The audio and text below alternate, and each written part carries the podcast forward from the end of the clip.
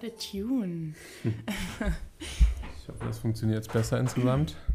Ja, wir mussten gerade die Folge abbrechen und müssen sie jetzt nochmal aufnehmen, ähm, weil der Hund genervt hat und ich einen Hustenanfall hatte. Deswegen hoffentlich klappt es jetzt. ähm, ja, möchtest du die Folge einleiten? Ja, gerne. Also, wir haben ja über unseren Instagram WG Plus Account äh, Fragen gestellt, was euch so interessieren würde für die nächsten Themen, für die Folgen. Ähm, und da haben wir uns jetzt erstmal eine rausgepickt und das war eigentlich die Diskrepanz zwischen der Außendarstellung und Selbstwahrnehmung. Mhm. Und ja, wir haben dann uns äh, kurz jeder fünf Fragen ausgedacht äh, oder überlegt, ähm, damit wir so einen kleinen roten Faden haben. Und ja, meine Fragen sind eher ein bisschen genereller, Paulas Fragen sind ein bisschen spezifisch auf uns beide, ähm, also Alltagssituationen. Ähm, und ja, deswegen würde ich, glaube ich, mal anfangen mit meiner ersten Frage. Mhm. Und zwar, was wären denn so ja, eventuelle Nachteile von so einer Diskrepanz? Also wie man sich selber darstellt, ähm, nach außen hin, aber wenn man eigentlich im, im Kern ist. Also. Ja, ähm, ich glaube, es gibt generell immer Vor- und Nachteile bei jedem Thema, aber die Nachteile bei dem Thema sehe ich eher darin, dass wenn man sich dieser Diskrepanz nicht bewusst ist, weil man kann die natürlich auch bewusst einsetzen, aber wenn man sich das nicht bewusst ist, glaube ich, stößt man immer auf Feedback und Reaktionen im Außen, die überhaupt nicht verständlich für einen selber sind. Und man denkt, man ist irgendwie und dann reagiert jemand ganz anders und man ist so, hä, warum erfahre ich immer Ablehnung oder so, weil eigentlich denke ich, ich bin total nett, aber eigentlich bin ich mega zickig. Ähm, und da sehe ich schon ein großes Problem. Ja, ich finde auch, also wenn das, äh, wenn einem das bewusst ist und man also extra sozusagen eine andere Rolle spielt, als man eigentlich ist, das ist zum Beispiel im Beruf der Fall, dann ähm, ist es ganz äh, sinnvoll sozusagen da in seiner Rolle zu sein als der Arbeiter ähm, oder die Arbeiterin. Ähm, und dann kriegt man natürlich auch für die Arbeit dann das Feedback. Äh, wenn man aber in seinem Freundeskreis äh, unbewusst jemand anders ist oder spielt, ähm, als man eigentlich im Kern ist, dann äh, kann das, glaube ich, ja, dann wird man auch natürlich nicht geliebt für den, der man ist, sondern für die Rolle, die man ist. Ähm, und dann sieht man einen ganz anderen Freundeskreis an ähm, oder auch in der Familie. Dann ähm, wird diese Diskrepanz, glaube ich, viel, viel größer und wirkt sich auf andere Lebensbereiche natürlich auch aus. Ähm, und ja, kann dann, ja, glaube ich, einen riesen Rattenschwanz mit sich ziehen und man wird auf Dauer unglücklich und entfernt sich immer mehr von sich selber und von seinem inneren Kern. Mm, ich glaube, dass aber auch da im Beruf selbst wenn du dir deiner Rolle nicht so richtig bewusst bist. Also wenn du zum Beispiel denkst, so, boah, ich bin hier voll der Überflieger und ich mache alles immer viel schneller und größer und toller als alle anderen und du denkst, okay, das müssen die Chefs ja mega feiern, wie ich bin, die aber gar nicht bewusst ist, was das mit sich zieht, wie zum Beispiel du bist gar nicht so ein Teamplayer oder so, kann dir das auch reinspielen. Deswegen, also nicht gut in die Karten reinspielen. Deswegen glaube ich, ist es immer wichtig, sich seiner Rolle bewusst zu sein und bewusst diese Rollen oder diese ja, anderen Arten auch anzunehmen, weil es ist ja nicht unbedingt was Schlechtes. Also wenn man mega unsicher ist und dann in einem Jobinterview sich als super sicher darstellen kann, ist es ja voll ein Vorteil. Aber wenn du durch diese Sicherheit auf einmal mega arrogant wirkst, das ist natürlich dann problematisch. Und ich finde im Freundeskreis oder in ja, Verbindungen sowieso, die sehr intim sind, ähm, sollte man nie irgendwie eine Maske aufhaben. Und natürlich ist es okay, wenn man die mal aufhat als Schutz und das dann auch sagt und sagt so, hey, ich, das ist mir irgendwie gerade zu viel, ich möchte da nicht drüber reden oder ich kann da nicht reingehen oder so. Aber dass man, selbst das wäre ja keine Maske. Da sagst du ja so, hey, okay, ich sehe, was dahinter steht, aber ich bin einfach nicht bereit. Und das, ähm, ja, finde ich ist sehr wichtig in solchen Verbindungen, weil wie du sagst, sonst wird man gar nicht gesehen für die Person, die man eigentlich ist, sondern nur die Person, die man probiert darzustellen.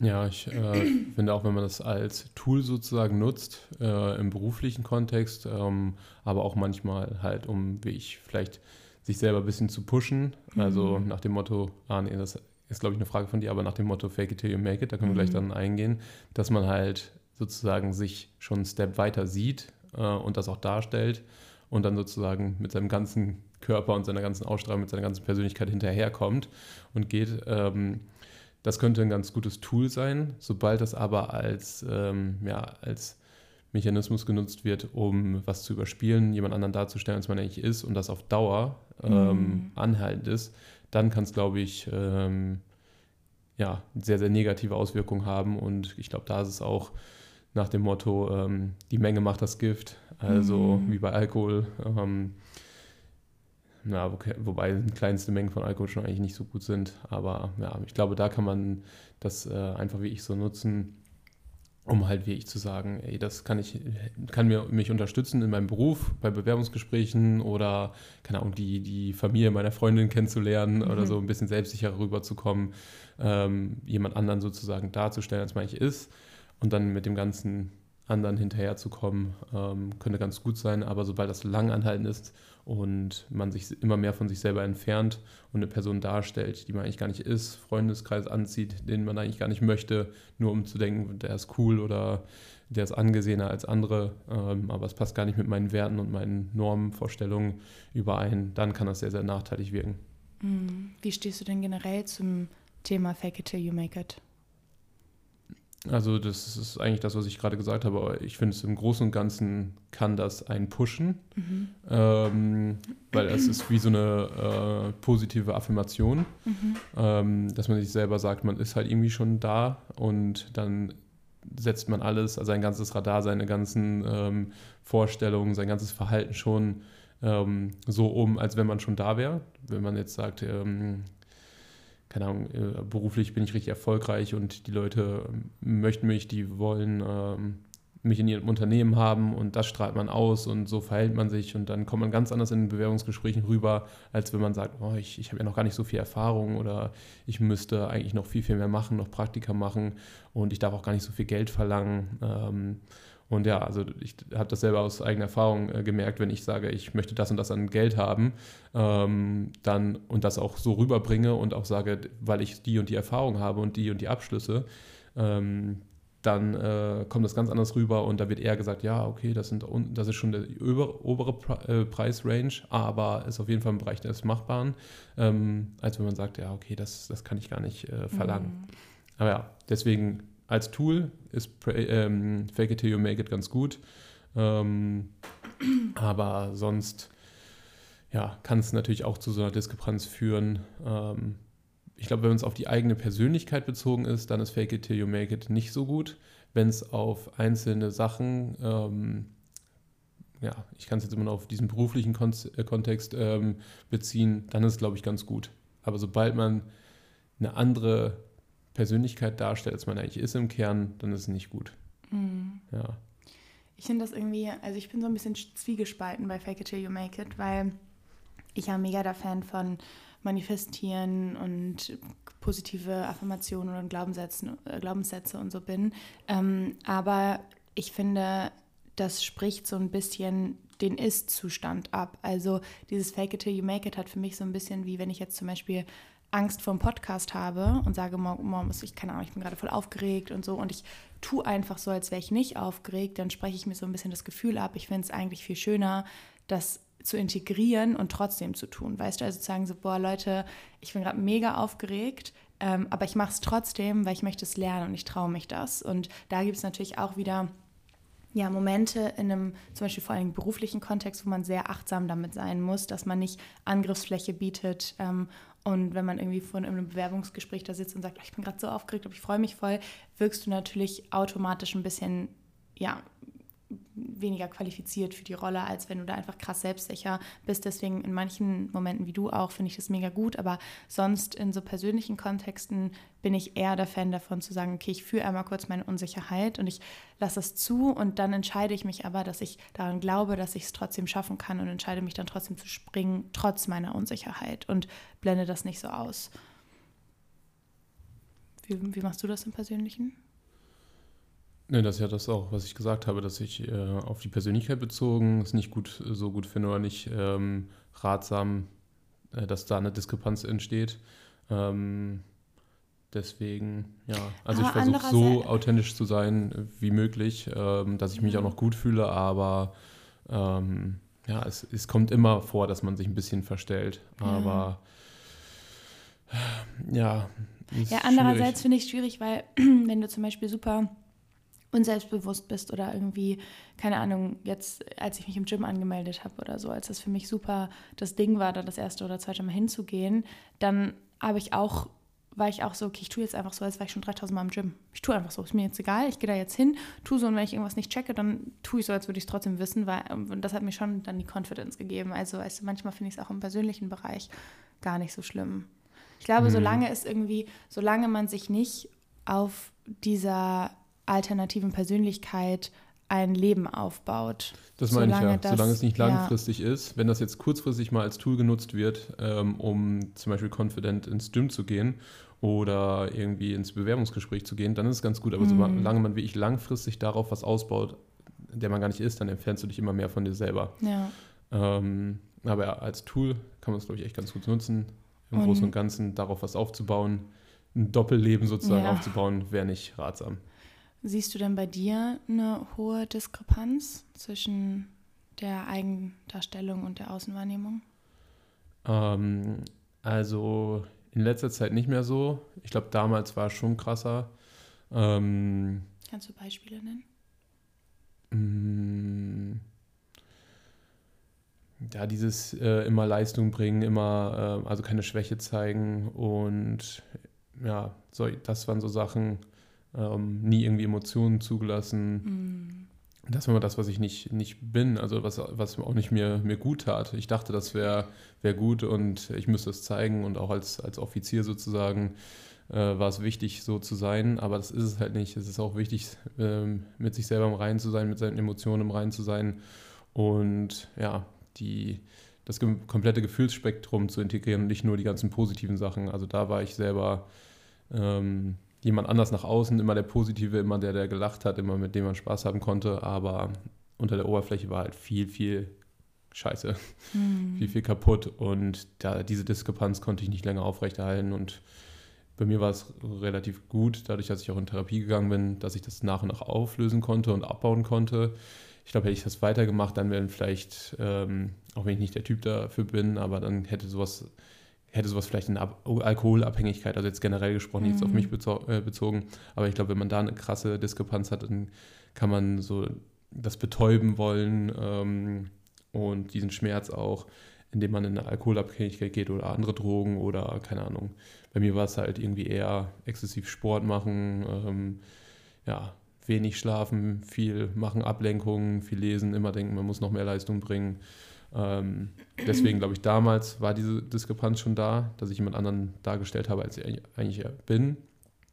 Aber jetzt immer mehr ähm, ist es nicht mehr so. Was glaubst du, wäre denn für dich passiert, wenn du sagst, Alkoholabhängigkeit siehst du bei dir nicht? Ähm, was wäre dein Worst-Case-Szenario, wenn du das weitergemacht hättest?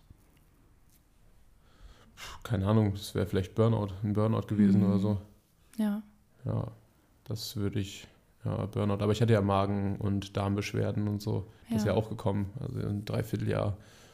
Ähm, das ist auf jeden Fall gekommen. Und ich ja, glaube, das psychosomatisch so, kann ich mir bei ja. dir auch sehr gut vorstellen. Dass also, dass ich immer weiterhin funktioniere, ja. aber und also auch nicht aber halt außen eigentlich nicht wirklich funktionierst, mhm. aber du halt noch, dein Körper das noch so weit mitmacht, dass du theoretisch das alles schaffst, aber innerlich dein Körper Stück für Stück sagt, so, okay, wenn du darauf nicht hörst, dann mhm. machen wir jetzt Migräne und dann machen wir dies und das. Ich glaube, das. Und vor allem ja. immer Sachen, die man von außen nicht gesehen hat. Ne? Also ich ja, habe auch ja. nie Pickel bekommen, ich habe nie Herpes oder irgendwas anderes Stresssymptome bekommen. Mhm. Wenn, dann mhm. habe ich Zahnfleischbluten bekommen mhm. ähm, oder halt wie ich Magen- und Darmprobleme aber nichts, was mir von außen mhm. ähm, jemand ansehen hätte können. Immer den Schein bewahren. Ja, ja. Mhm. Das ist so krass, das äh, spiegelt der ganze Körper wieder. Ja. Also wenn man das so in der Psyche integriert hat, mhm. dann, äh, ja, nichts anderes ist halt psychosomatisch, dann äh, zeigt es der Körper, aber dann auch so, dass man trotzdem weiterhin funktioniert. Ja, ja, das ist echt heftig, ne? Ja. irgendwie trotzdem noch die dysfunktionalen Muster bestätigen zu können. Also wie mhm. krass dein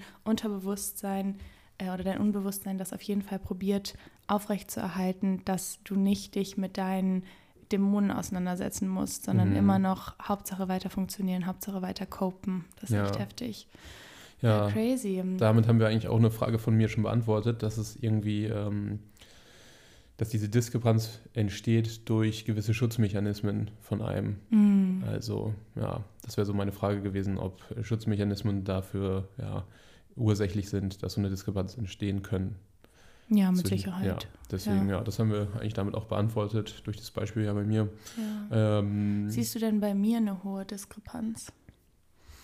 Mm, nee, eigentlich nicht. Also ich glaube, auch bei dir war es so, äh, als du noch nicht dich so viel mit deinen Emotionen und dir selber und Selbsthilfesachen auseinandergesetzt hast, ähm, dass es größer gewesen ist Hm. äh, damals.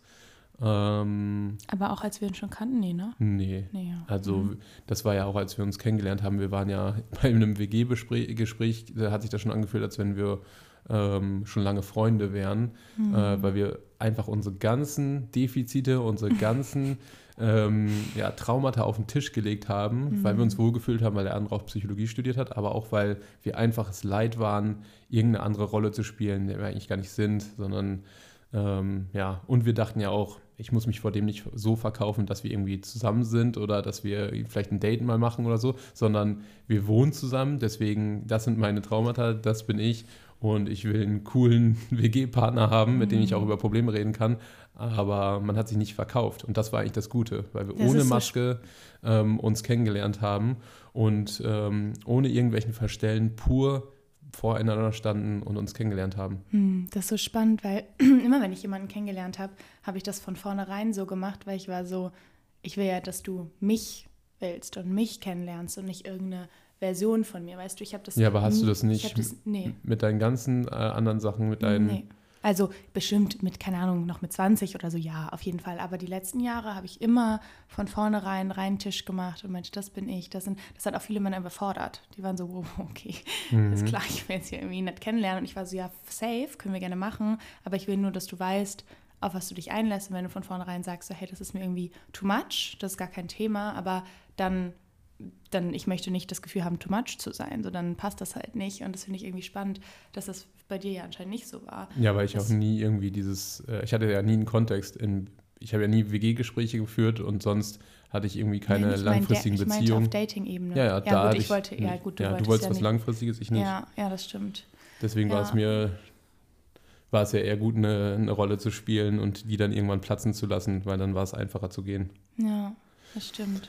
Ja, Okay, aber am Anfang, also bevor wir uns kennengelernt haben, mit, äh, früher, als ich noch nicht meine Emotionen so integriert habe, habe ich auf jeden Fall auch eine Rolle gespielt. Und ich finde auch, dass ich immer noch eine Rolle spiele, ähm, so in Bezug auf sehr happy nach außen und immer so, keine Ahnung, so viele Leute, die mich neu kennenlernen, da ist mein Spitzname Sunshine und so. Also, und ich bin das auch und ich bin das auch gerne und ich bin auch gerne positiv und nicht so gerne ein Miesepeter und so, aber manchmal, also es wird immer weniger, aber manchmal bin ich halt auch einfach abgefuckt, wie halt jeder normale Mensch auch. Und was Lara auch letztens zu uns meinte, ich habe das Gefühl, du wirst ein bisschen härter und ein bisschen ernster und nicht mehr, es ist alles so Wolke 7, sondern es darf halt auch mal Wolke 3 sein. Und ähm, da bin ich immer noch manchmal, dass ich das so aufrechterhalten möchte oder aufrechterhalte.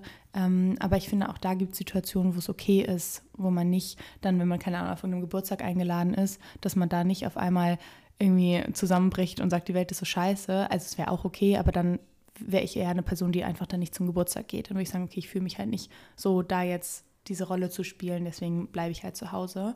Ähm, aber ja, jetzt ähm, habe ich auch eigentlich nicht das Gefühl, dass da so eine große Diskrepanz ist. Nee, ich glaube, die hat sich in letzter Zeit ein bisschen bei dir angedeutet. Ähm, dadurch warst du auch ein bisschen gestresster und ein bisschen kürzere Zündschnur, aber es kam halt irgendwie alles zusammen, auch mit Masterarbeitsplanung und Klausurenphase und berufliche Umstellung.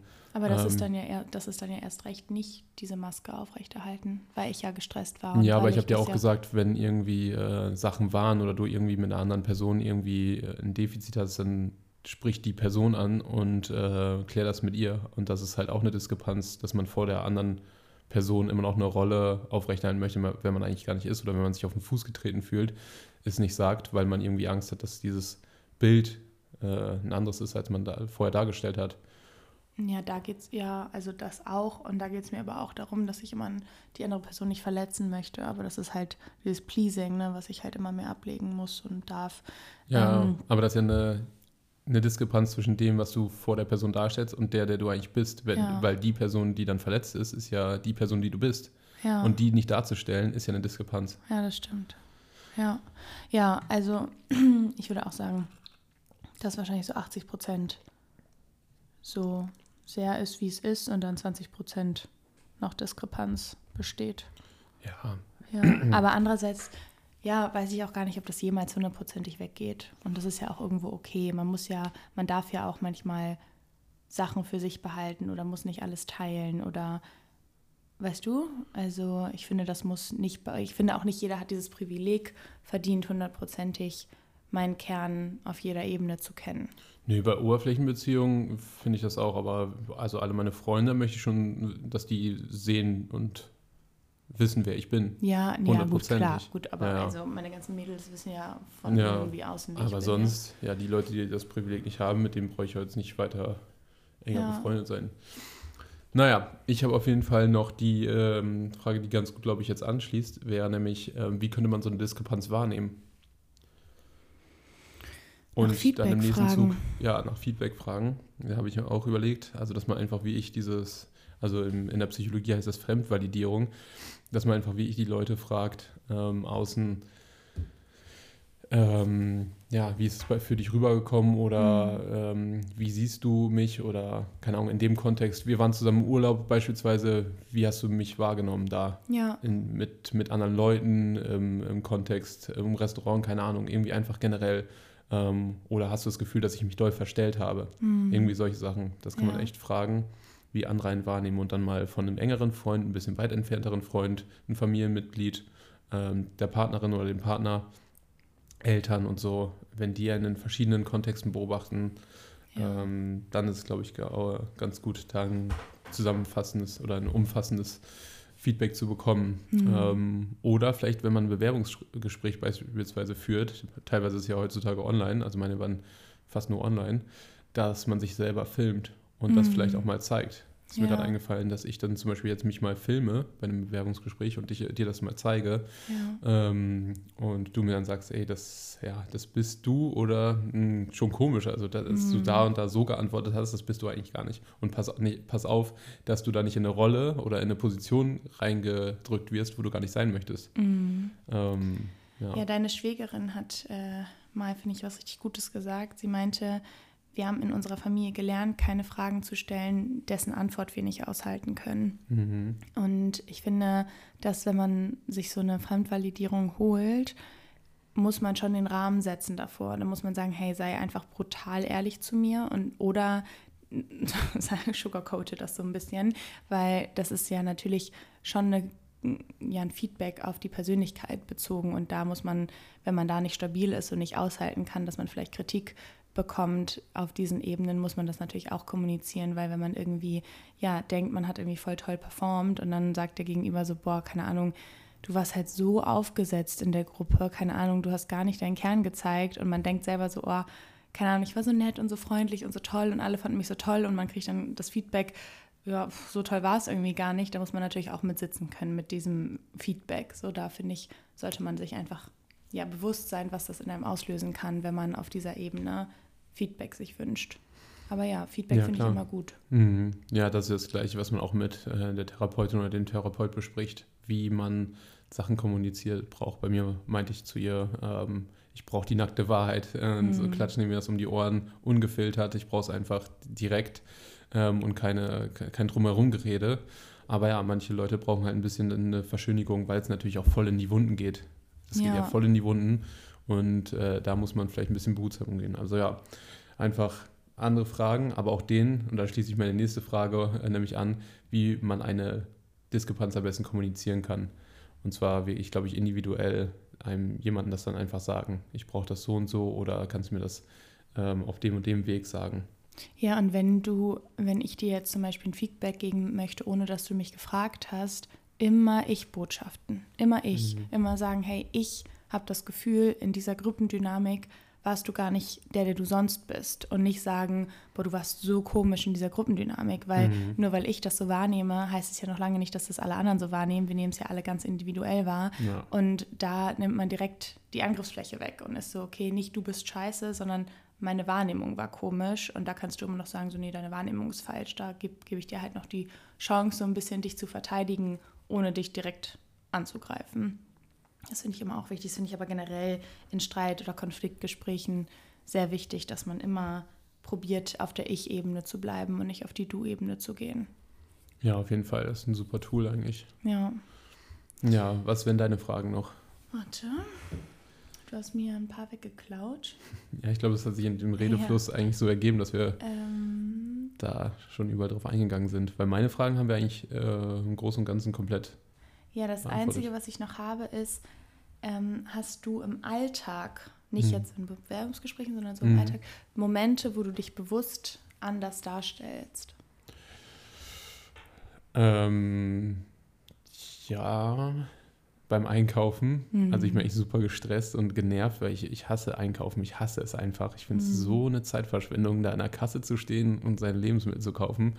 Ähm, ich könnte wirklich das alles bestellen oder jemanden schicken, der das für mich macht.